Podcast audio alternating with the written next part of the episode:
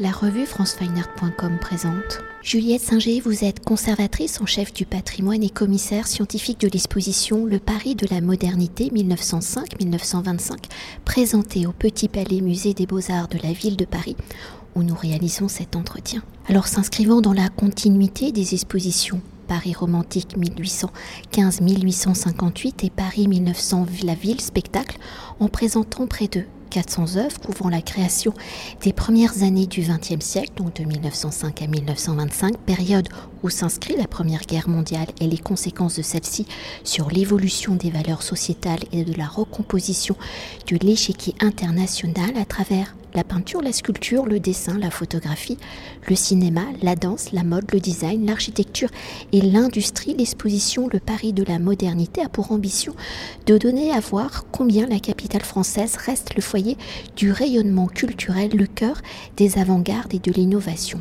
Alors un rayonnement culturel où le petit palais devenu musée des beaux-arts de la ville de Paris en 1902 est au cœur de cette modernité.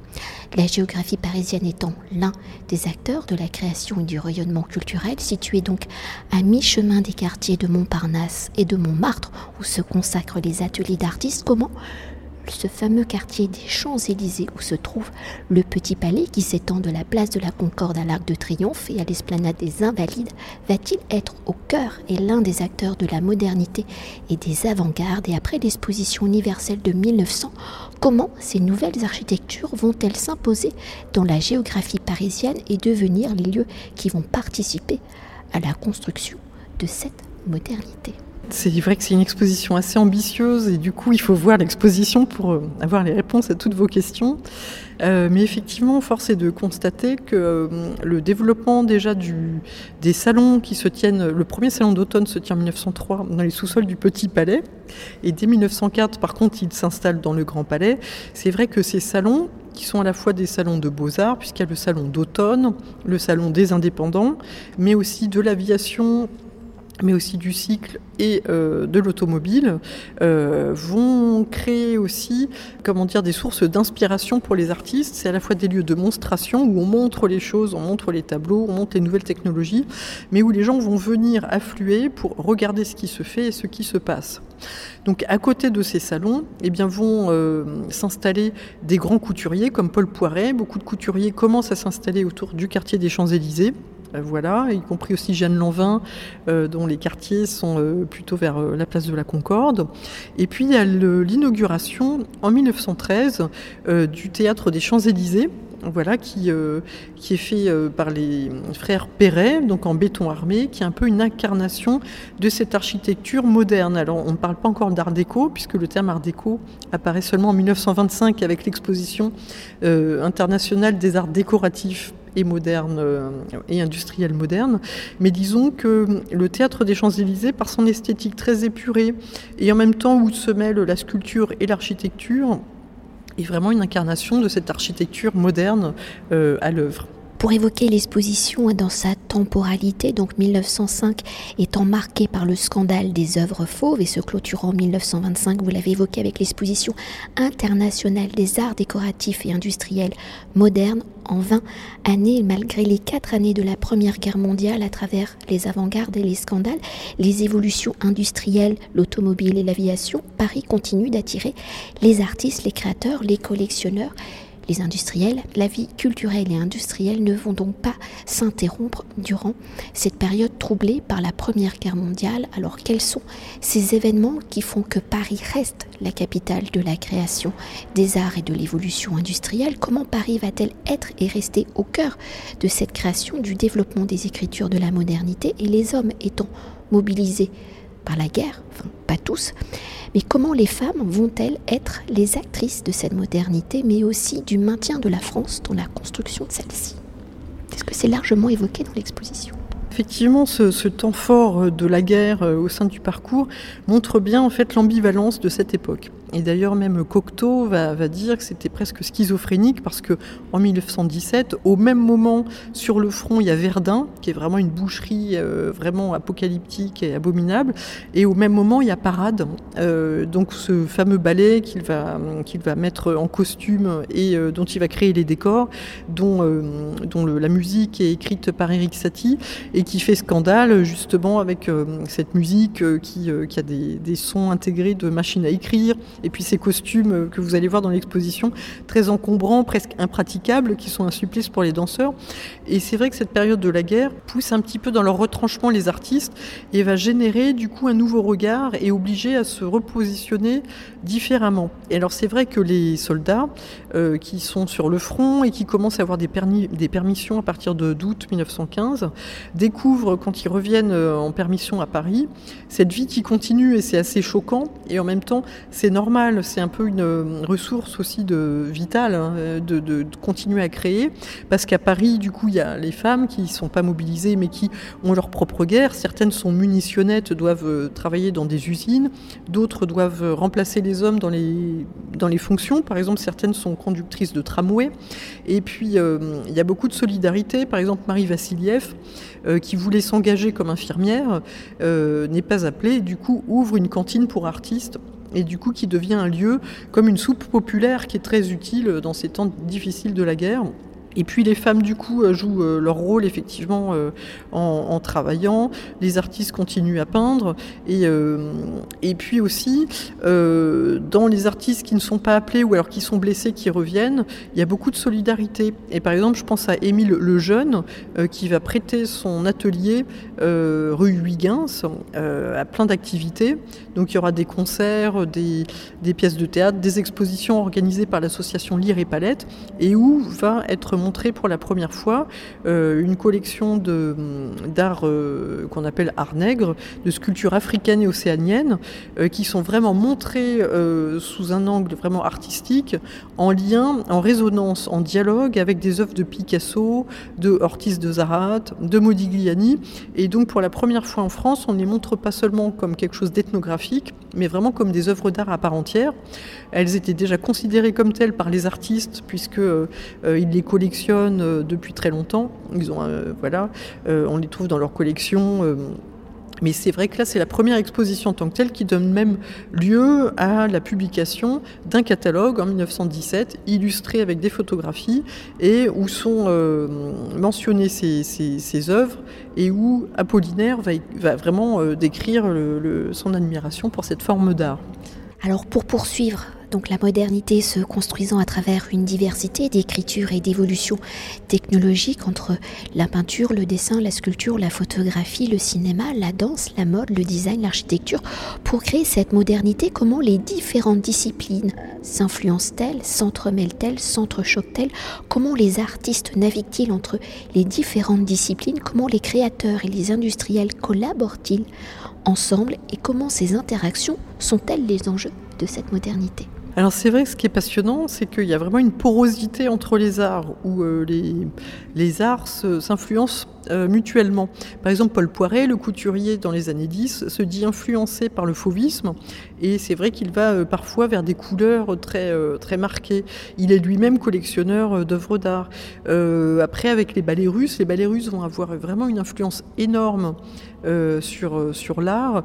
Et par exemple, on voit qu'en joaillerie, Cartier va se mettre à associer des couleurs qu'il n'associait pas jusque-là, qui sont le bleu et le vert. Donc on voit vraiment des, nouveautés visuelle et esthétique.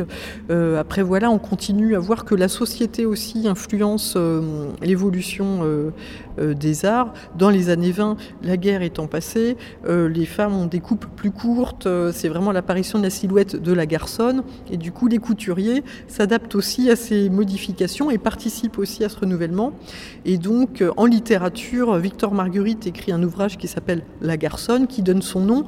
Donc, on voit aussi que la littérature fait partie aussi de cette grande, ce grand dialogue entre les arts et reflète, tout en étant acteur, tous ces changements sociétaux. On voit aussi, par exemple, avec Le Bœuf sur le Toit, qui est un cabaret qui devient le lieu où tout le monde se réunit dans les années 20 autour de Jean Cocteau. on voit aussi l'influence du coup d'une musique que ramène Darius Milo euh, du Brésil, où il avait suivi Paul Claudel.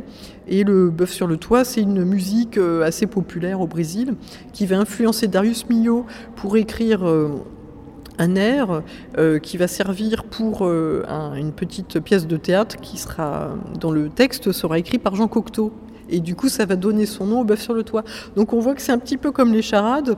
L'un donne son nom à quelque chose qui donne lieu à la création d'autre chose, et ainsi de suite. Nous allons déjà conclure notre entretien et pour évoquer l'histoire de la modernité, comment avez-vous conçu justement le parcours de l'exposition? Comment les onze chapitres de cette histoire donnent-elles à voir la naissance de cette modernité et à travers le parcours de l'exposition, comment Paris est-il le fil conducteur de cette histoire? Et là, on pourrait évoquer le titre de l'exposition, le Paris de la modernité. Alors le Paris de la modernité, effectivement, euh, le fil conducteur, ça reste Paris, puisque aussi on, voilà, on, commence vraiment avec euh, cette, carte topographique et puis on finit aussi sur la tour Eiffel illuminée par Giacopozzi et c'est vrai que euh, voit que Paris reste le signal d'attraction vraiment pour, euh, pour tous ces artistes avant-guerre et qui reviennent ensuite après la guerre du monde entier, vraiment du Japon, du Brésil, des États-Unis, de, de, vraiment partout. Et ce fil rouge, en fait, il est ancré à chaque fois à travers vraiment des œuvres et objets justement que j'ai choisi pour faire un parcours qui soit vraiment très visuel, c'est-à-dire qu'évidemment il y a beaucoup de textes pour expliquer euh, les choses, mais c'est vrai que visuellement on voit quand même aussi l'évolution à la fois sociétale, c'est vraiment une immersion euh, qui permet aussi de se promener aussi bien dans euh, le salon d'essayage de Paul Poiret que dans la chambre à coucher de Pablo Picasso, avec des recherches que j'ai faites vraiment sur les papiers peints d'époque qui remettent aussi dans le contexte, dans cet espace mental, et puis à la fin ce grand pavillon de l'élégance euh, qui était euh, à l'exposition de 1925 avec les tenues de Jeanne Lanvin, euh, qui était très moderne, couleur vert absinthe. Et c'est vrai que du coup, ce parcours, je pense, qu'il, comme il mélange les arts et qu'il est très rythmé, voilà, on voit un petit peu les évolutions, les choses qui, qui avancent, et puis surtout qui nous ramènent aujourd'hui à quelque chose qui nous parle encore, c'est-à-dire cet esprit presque un peu fantasmé du Paris dynamique, positif, qui est à la fois mixte, puisque les femmes sont partout, c'est vraiment une société mixte où les, où les femmes sont, sont partout. Euh, et puis euh, une société aussi où voilà, Joséphine Baker peut arriver, trouver sa place et, euh, et être pleinement heureuse et du coup avoir vraiment un coup de foudre et une histoire d'amour avec ce, à la fois la France et puis plus particulièrement Paris. Et c'est vrai que du coup, je trouve que ce Paris de la modernité, c'est un petit peu à l'image de ce que disait Chagall, Paris, euh, lumière, liberté.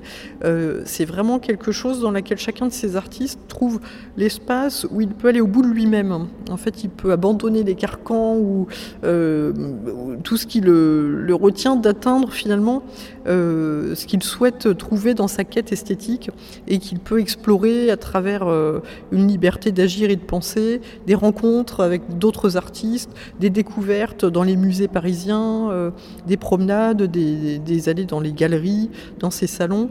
Et vraiment, c'est hum, un espèce de vivier de créativité, d'influence et qui se nourrit aussi du coup de l'apport de tous ces artistes et créateurs euh, à cette période assez incroyable.